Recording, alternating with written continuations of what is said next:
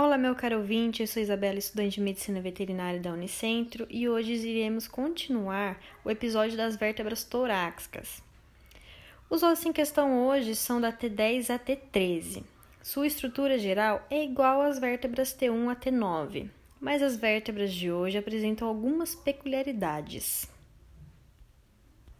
Começando com a T10, essa é uma vértebra que se denomina uma vértebra anticlinal, ou seja, seu processo espinhoso é perpendicular, comparando-o com as vértebras da T1 a T9, que seu processo espinhoso é mais voltado para a direita, e T11 a T13, seu processo espinhoso é mais voltado para a esquerda.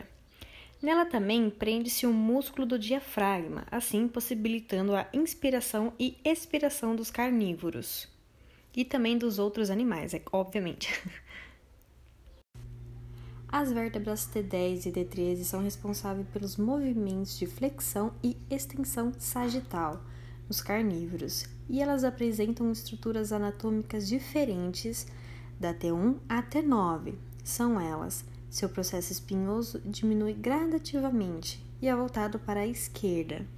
São, são vértebras praticamente sagitais, enquanto a T1 a T9 tem sua superfície articular praticamente voltada para o plano dorsal. Seu processo mamilar é muito mais notório e a T13 não apresenta a fóvea costal caudal, porque ela é a última vértebra torácica e depois dela vem as vértebras lombares. Um processo agora presente é denominado processo acessório. Ele surge da margem caudal do pedículo e está presente na região média torácica à região lombar. Nos gatos só são presentes nas últimas torácicas, ou seja, a T11, T12 e T13. Bom, esse foi o episódio de hoje.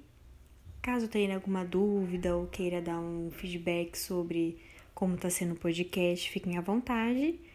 Me chamem nas minhas redes sociais e um beijo, boa semana.